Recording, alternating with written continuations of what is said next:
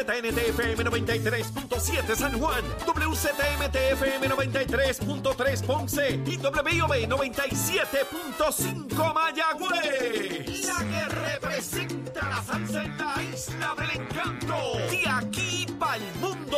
A través de la aplicación La Música Z93. Tu, emisora nacional de la salsa. Y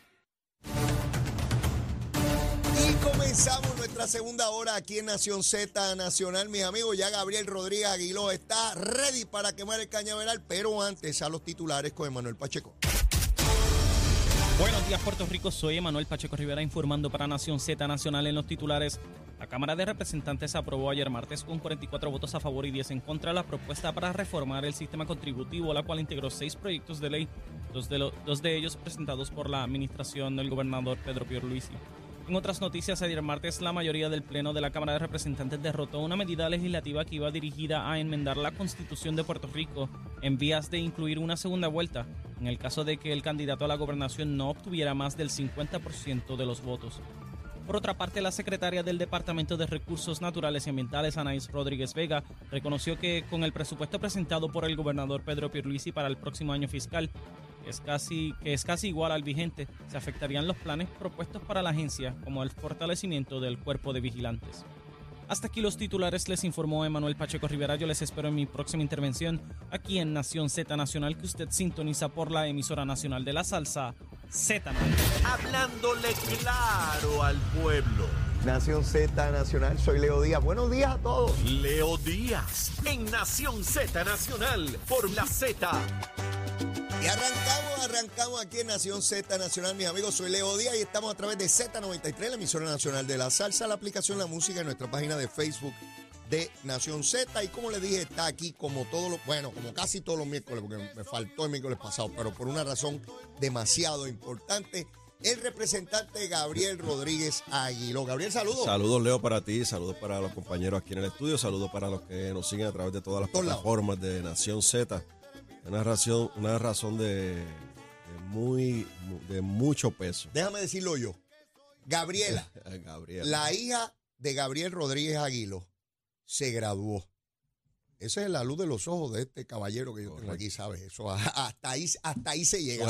sus hermanos lo saben. Está claro, ¿verdad? Está Sí, claro eso. Así que eh, estaba en su graduación.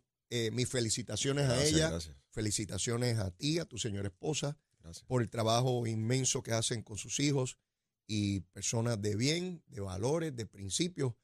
Y qué satisfacción, ¿verdad, Gabriel? Cuando uno ve sus criaturas. Eh, fuerte. Bueno, tú lo, tú lo viviste No, estos días, lo- así lo que vivo, lo vivo todos en los este días. caso que Gabriela es de excelencia académica y dominó materias avanzadas en matemáticas y otras materias eh, fuertes, Oye, pura madre, chico. Pura madre, tremendo, pura madre. Lo, Gracias lo lo que tiene de papá es la actitud, la actitud que no se deja, la actitud que no se deja. Pero, pero sí, este, ella y sus compañeros, ¿verdad? Este, compañeros de, de cuarto año en la escuela Juan Antonio Corregel de Ciales y en todas las escuelas que hemos estado estos días, todavía hay Sí, graduaciones lo hoy. sé, lo sé. Todavía lo me sé. queda la del viernes, me queda una en la Escuela Superior de Barceloneta, así que vamos Ajá. a estar también pasando por allá a felicitarlos y reconocerlos. Pero esto es parte de lo que uno como padre tiene que hacer, ¿verdad? Su Así es. responsabilidad. Guiarlos, darle las herramientas y ellos en el camino comienzan Ah, a decidir. Uno lo lleva hasta la guardarraya, de ahí para abajo. Ahí le para a adelante le toca a ellos decir para dónde van Exactamente. y cómo van. A- Así es, así es. Mira, Gabriel, eh, sé que has estado en distintas actividades por, por todo Puerto Rico, particularmente relacionadas con, con las graduaciones y todo esto. Eh, Gabriela, ¿qué dice? ¿Qué quiere estudiar? Bueno, ella va a estar en comunicaciones, ¿Ok? que ella hace ya unos, unos añitos ella ganó un concurso de, de estos de talento y, y de jóvenes y de ahí se fue por la rama de, de, de las comunicaciones, ha estado en varios programas de televisión, con sesiones, secciones y eso de, de, niños y de jóvenes. ok. Así que a ella le encantan las comunicaciones. Así Qué que bien. Qué bueno. Va a estar en comunicaciones. Vamos a ver si algún día me tiene que entrevistar por ahí. Uh, uh, eso sería tremendo, eso sería tremendo. Mira, Gabriel, ayer vi, y, y, ¿verdad? En política uno no puede decir que se sorprende, pero, pero me sorprendió. ¿Qué es eso de que el alcalde de Arecibo impide que se asfalte una carretera y tú tienes que recurrir a la policía para denunciar la obstrucción de un trabajo público, con dinero público en beneficio del pueblo. Explícame eso. Es que es incomprensible. Es bien- yo, yo recibí la llamada el lunes por la mañana a las siete y pico de la mañana, temprano, Ajá. De que había un problema con el proyecto. eh, te explico ahora el proyecto, porque el alcalde estaba allí con la policía municipal, Ujú. brigadas de, de la división de De obra pública. obras públicas y ornato del municipio, con camiones bloqueando la entrada a la comunidad para impedir que se depositaran, el lunes se iban a depositar 400 toneladas de asfalto. Para que la gente tenga una idea de qué estamos hablando, estamos hablando de 16 camiones llenos de asfalto para una sola comunidad. En total el proyecto representan 670 toneladas de asfalto para una comunidad. No son diferentes, una sola. Ya. Eh, eso es un esfuerzo que, que yo estoy llevando a cabo junto al representante José Memo González porque ahí divide el distrito. Así que con los fondos que tenemos nosotros, yo del 13 y el del distrito 14, para atender... ¿Los fondos de dónde? ¿Qué fondos son? son los fondos basados en la ley 174 que están en la autoridad de tierras. Ah, ok. Son fondos que están destinados para obra y mejora permanente y algún, algún por ciento O sea, que eso no Para le ayuda un social. centavo al municipio. Esos son Cero. dineros que están, que están de la legislatura. cero. Ok. Cero. Nosotros identificamos el problema que tiene esa comunidad, una comunidad bastante grande, Ajá. donde tiene unos problemas de, de carreteras eh, bien serios. Hay un reclamo de la comunidad, Ajá. nosotros lo atendemos y lo, lo canalizamos. Lo canalizamos a través de la ley 174, la autoridad de tierra hace la subasta a través de ASG, se otorgó el contrato, Ajá. se instaló el rótulo para notificar a la comunidad que se iba a hacer la obra. Al otro día mutilaron el rótulo, lo dañaron. Eso fue la semana pasada. Y el lunes, cuando comenzaba la obra, nos encontramos que el alcalde y su director de obras públicas, el señor Ángel, Ángel López, estaban allí con la policía municipal. Número uno, quitando un rótulo del gobierno de Puerto Rico. Mm. Y número dos, impidiendo que se llevara a cabo una obra de, de asfalto en una comunidad. Es la primera vez en la historia. Bueno, Gabriel, eso te iba a decir. Yo nunca había escuchado jamás que ningún alcalde de ningún partido impidiera que se hiciera una obra en su municipio. Correcto. Y él dice que eso lo va a hacer él, que eso lo va a hacer el municipio, que nosotros no, no podemos hacer nada de eso ahí, que él llamó a la autoridad de carretera y le dijeron que no tenían conocimiento de ese proyecto. Pues claro que no, alcalde, porque eso no es la autoridad de tierra, eso no es la autoridad de carretera, es la autoridad de tierras, es otra, otra iniciativa a través de una agencia estatal.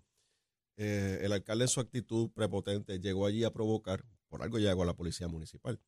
Eh, llegó con otros empleados de confianza a buscar provocación. Él estimaba o él pensaba que Memo y yo íbamos a llegar allí a forcejear y a empujar y a... Yo no, yo fui tranquilito a cumplir con la ley. Yo fui al cuartel, al distrito 207 en Sabana Hoyo, que es el que tiene jurisdicción, y le radicó una querella. Una querella por el, ¿A quién le radicaste una querella? al municipio, al alcalde y al municipio de Arecibo Ok. y al director de obras públicas, que fue el personaje que estuvo allí tratando o impidió que se realizara esta obra, eh, es el artículo 200 del Código Penal, que establece que no se puede obstruir una obra pública, que está en ley. O esta obra, mínimamente si esto está en ley, Leo, que el contratista por la mañana fue y pagó los arbitrios en el municipio. Y el municipio le cobró los arbitrios por Ah, esa está- obra. Está, cobrado los arbitrios. Claro, más de 6 mil dólares le cobraron. O sea, el municipio le cobra. cobró chavito. Ajá, y no hizo, y no permitió que se hiciera la obra. Porque él dijo que lo iba a hacer. Pues ya hoy llevamos tres días y todavía no se ha tirado un balde de asfalto ahí. ¿En, en qué etapa está la querella que radicaste? Bueno, el viernes estamos citados a la Fiscalía de Arecibo, yo como querellante, para atender la situación con, con, el, con, ¿verdad? Con, con los fiscales de distrito. A las 9 de la mañana.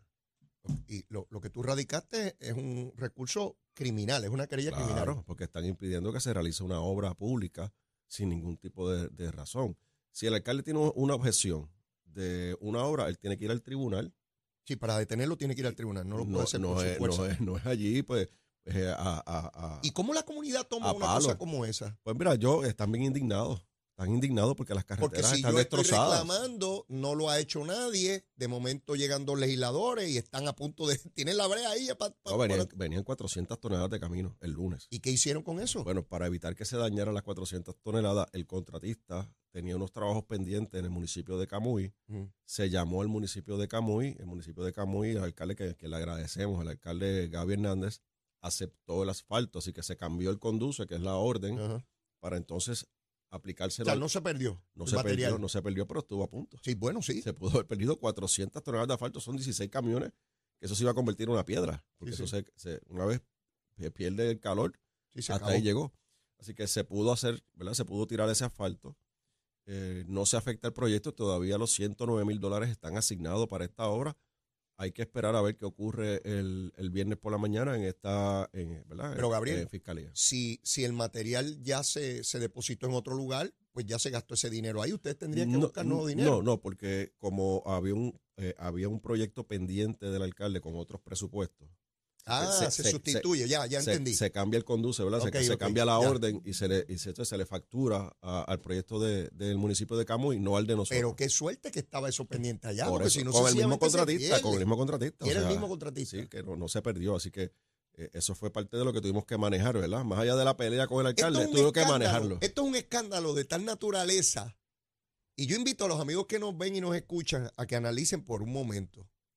Estamos hablando de que un alcalde, una persona electa por un pueblo, impide que se haga una obra para beneficio de su comunidad que no le cuesta un centavo, que no es que vamos a tirar eso ahí y usted lo tiene que pagar, no, yo no tengo No le chavo. pagaron por eso. Eh, eh, le pagan lo- los arbitrios y él impide con la policía municipal. Este señor está desajustado. Totalmente. Este señor está desajustado y yo lo vengo diciendo aquí hace tiempo.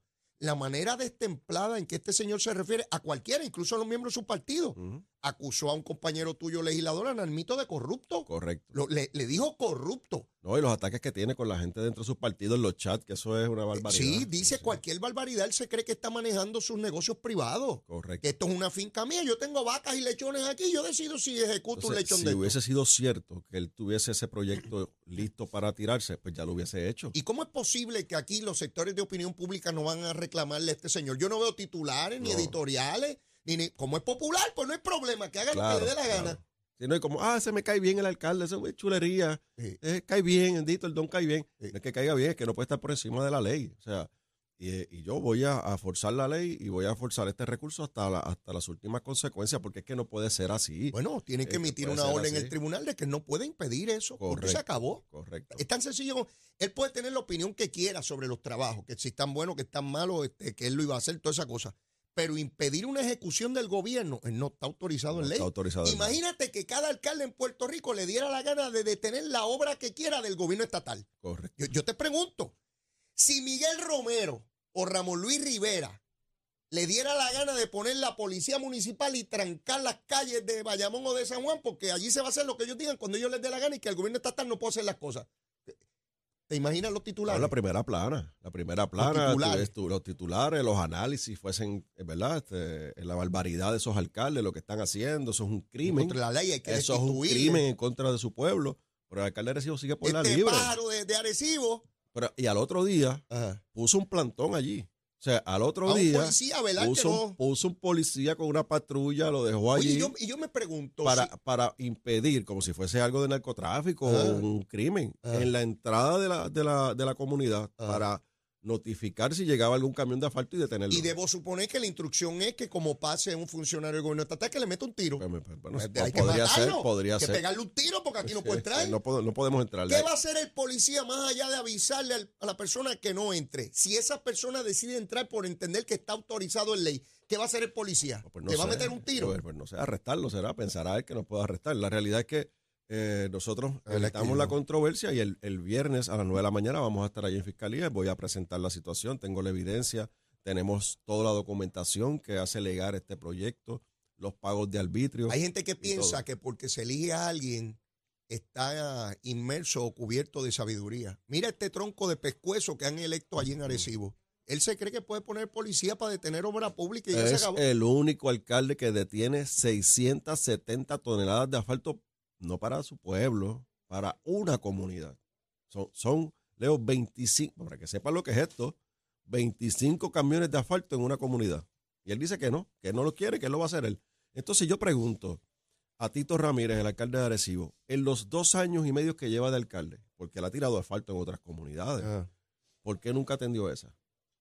Y no es hasta que llegamos nosotros que viene con esta, ¿verdad? Con este comportamiento errático y demente. Porque esto es una, esto es una Eh, demencia lo que tiene, ¿verdad? Es evidente que, que él piensa que el ejercicio de gobierno es un ejercicio privado de, de sus negocios, porque él ha tenido negocios toda su en vida. su negocio, en el estacionamiento de su negocio, de las guaguas escolares, en su funeraria, los negocios que tenga, en ese estacionamiento, llega alguien allí a depositar asfalto o a hacer algo y él dice que no, que eso no va, pues eso no va porque es su negocio, es su propiedad.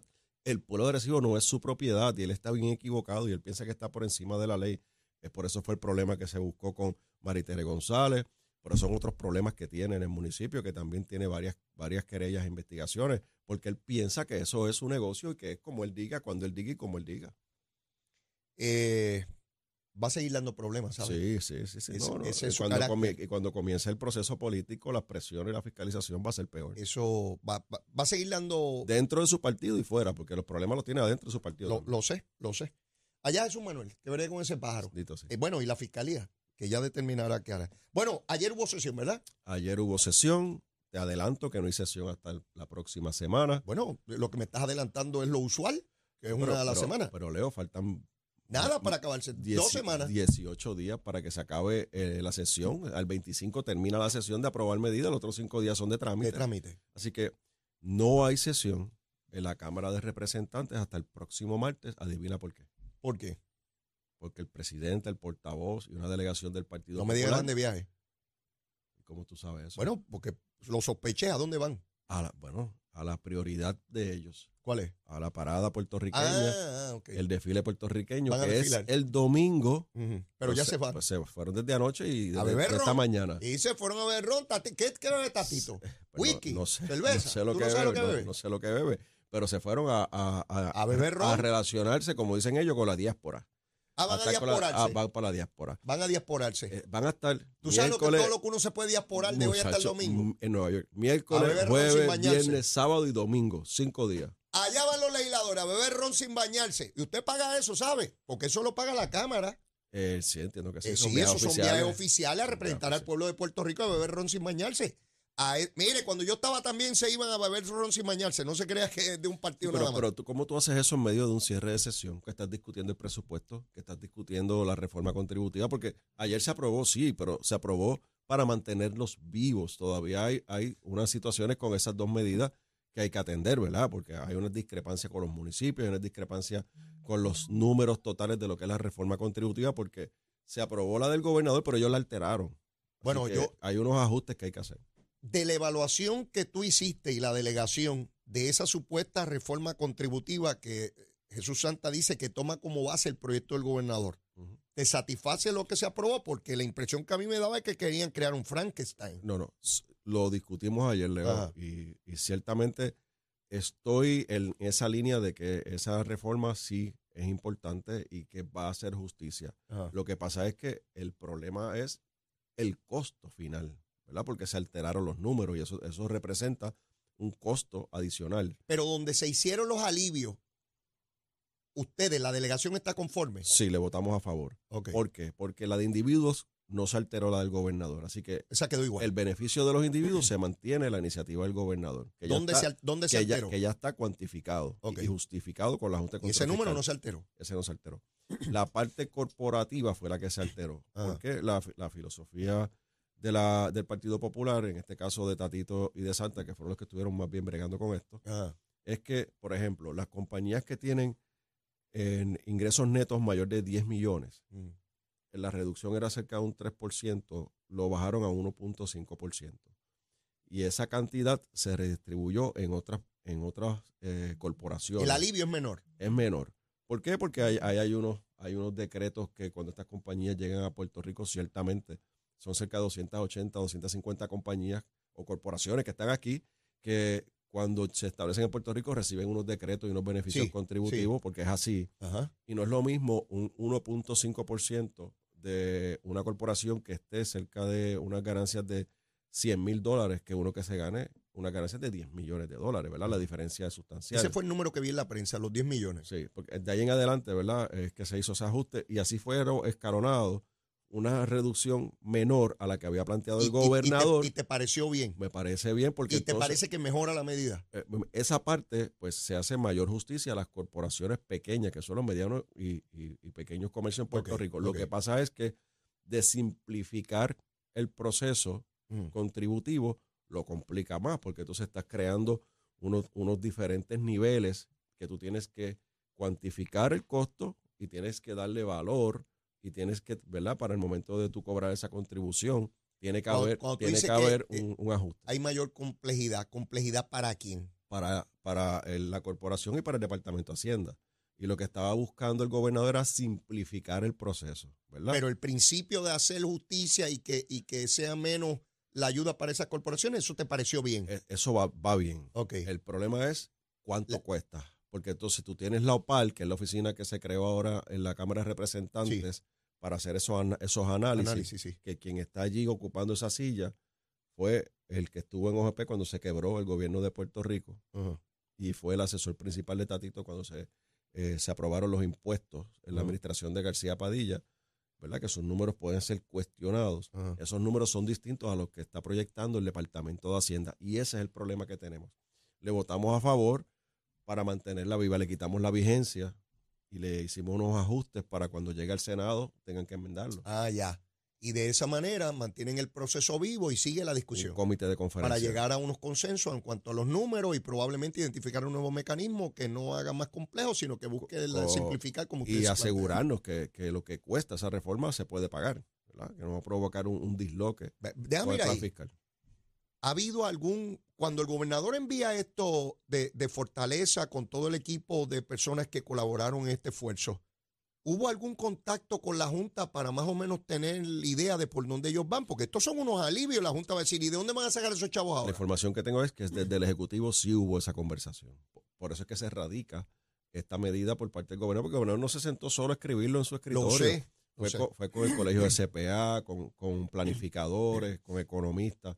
Sea, se hizo un trabajo por bastante tiempo, el cual se le presenta a la Junta. Obviamente la Junta no dice que sí de la, de la primera, pero no Sí, lo pero más o menos tú tienes una idea, te dejan no saber. lo de- rechaza, no lo Exacto, rechaza. Estamos Entonces, abiertos a la discusión. por eso es que el gobernador lo radica. Ahora, todo lo que... Lo que, se, lo que aprobaron ustedes ayer, ¿de alguna manera también tocaron base o no? Bueno, Santa dice que sí, Tatito dice que sí, pero eso está, ¿verdad? Pero ustedes no Eh, tienen eh, certeza de que así sea. Eso tiene un asterisco. eso Ok. tiene un asterisco. De hecho, yo cuestioné a Tatito y le dije, bueno, si tú quieres aprobar medidas aquí, de, ¿verdad? Con el aval del PNP, con el aval de la, de la delegación Ajá. del gobierno, lo menos que tú puedes hacer es invitarnos a las reuniones con la Junta para nosotros poder estar sentados allí Y validar poder- todo. Y, y poder estar, ¿verdad? Ser parte de esa Ajá, discusión. Él me dice que eso va a pasar la semana próxima, que nos va a invitar a tanto a Johnny Méndez como a mí, al igual que a los compañeros del Senado, para sentarnos en la mesa con la Junta y ver cuál es la realidad, cómo piensa la Junta Eso, sobre eso. eso se envió ayer o hoy, qué sé yo, Al al, Senado. ¿Y Senado- cuál es la expectativa del Senado donde tú tienes al presidente de la Comisión de Hacienda convaleciendo por una operación que no se va a reportar hasta dentro de semana? Quiere decir que va a acabar la sesión y él no va a estar reportado allí. ¿Quién está a cargo de eso? asumo que es el presidente del Senado, con alguna comunicación por Zoom o algo con, con Zaragoza, que está convaleciendo una operación. Pero, Pero, pero entonces la pero- pero alternativa para, que para. tiene el Senado, ¿cuál es? ¿Quitarle una coma para mandarlo a conferencia? eh, eso podría ser una alternativa, pero fíjate lo que me, aca- me enteré anoche, que es que el Senado también va a recesar, se va, hoy se va a También de fiesta. se a van, beber ron. se van para también la parada puertorriqueña, pues es una prioridad para el Partido Oye, Popular, mucho ron se va a beber allí. Pero que también regresan creo que el lunes Ajá. y el martes o miércoles de la próxima semana el presidente del Senado se va para otro compromiso fuera de la jurisdicción Ah, de. Puerto Rico. Qué tronco y responsabilidad. Así que faltando una semana para la aprobación de las medidas, 10 días, no va a haber sesiones en el Senado porque no va a estar el presidente. Ustedes se dan cuenta de lo que está pasando aquí. Estamos en el último mes de sesión. Hay un proyecto de ley para bajarle las contribuciones a ustedes, a ustedes. Olvídense de las corporaciones, esas me interesan menos. A ustedes, el ciudadano, el trabajador, la clase trabajadora. Y la Cámara es ahora que viene a aprobar eso y lo mandan irresponsablemente para el Senado, donde está todo el mundo bebiendo ron en la fiesta esa, en la parada puertorriqueña, que van con una cinta como si fueran Miss Universe, caminando y diciéndole adiós a todo el mundo borracho por allí en la quinta avenida donde el rayo sea.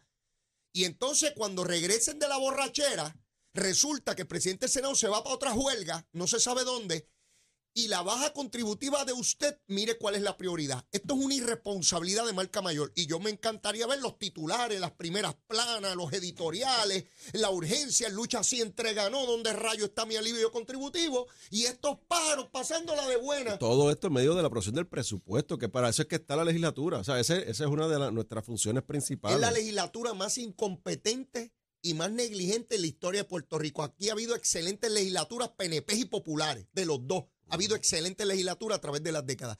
Pero yo no había visto tanta desidia, desinterés, irresponsabilidad y negligencia en una dirigencia legislativa como esta. Dalmao, como ya no es presidente y le importa un pepino quién salga, y él probablemente lo que corre para senador, Tatito va a morir allí en Iguillar con, con aquel otro pájaro de dorado en una pelea allí de una primaria, pues le interesa un bledo. Lo importante es ir a beber ron en la parada puertorriqueña. Ay, lo paga el pueblo. Ese mismo pueblo trabajador que no le están bajando las contribuciones es el que tiene que pagar en abril los chavos para pagarle el pasaje a Tatito y a cuatro pájaros más a beber ron en la parada puertorriqueña. Mira, yo estoy endiablado. Déjame ir a una pausa en lo que bajo las revoluciones y después tú me das la recomendación de almuerzo. Mira, hago algo, contigo, algo- algo. algo que me ayude con esta cosa. Llévatela, chero. Buenos días, Puerto Rico. Soy Manuel Pacheco Rivera con el informe sobre el tránsito. A esta hora de la mañana ya ha comenzado a reducir el tapón en algunas de las carreteras principales del área metro, como eh, sin embargo, debo decir, se, aún se mantiene taponada la autopista José Diego, desde Bucanán hasta el área de Torrey en la salida hacia el Expreso Las Américas, así como la carretera número 2 en el cruce de la Virgencita y en Candelaria, ambas en toda baja. Además, algunas partes de la número 2 en Santa Rosa y Caparra. También la 165 entre Cataño y Guaynabo en la intersección con la PR22 y la PR5, así como algunos tramos de la 167 y la 199 en Bayamón. También la 176, la 177 y la 199 en Cupey. Y la autopista Luisa Ferré entre Montelledra y la zona del Centro Médico en Río Piedras y más al sur en Caguas. También la 30 desde la colindancia de Junco y Gurabo hasta la intersección con la 52 y la número 1. Ahora pasamos al informe del tiempo. El Servicio Nacional de Meteorología pronostica para hoy un día soleado y caluroso mientras continúa la ola de calor que ha estado afectando la región. Los vientos estarán del este-sureste de hasta 15 millas por hora y las temperaturas máximas estarán en los altos 80 grados en las zonas montañosas y los medios 90 grados en las zonas urbanas y costeras con el índice de calor sobrepasando los 110 grados. Para los bañistas y navegantes en las aguas locales se espera oleaje de 4 pies o menos con vientos del sureste de entre 10 a 15 nudos. Hasta aquí el tiempo les informó Emanuel Pacheco Rivera. Yo les espero en mi próxima intervención aquí en Nación Z Nacional que usted sintoniza a través de la emisora nacional de la salsa Z93.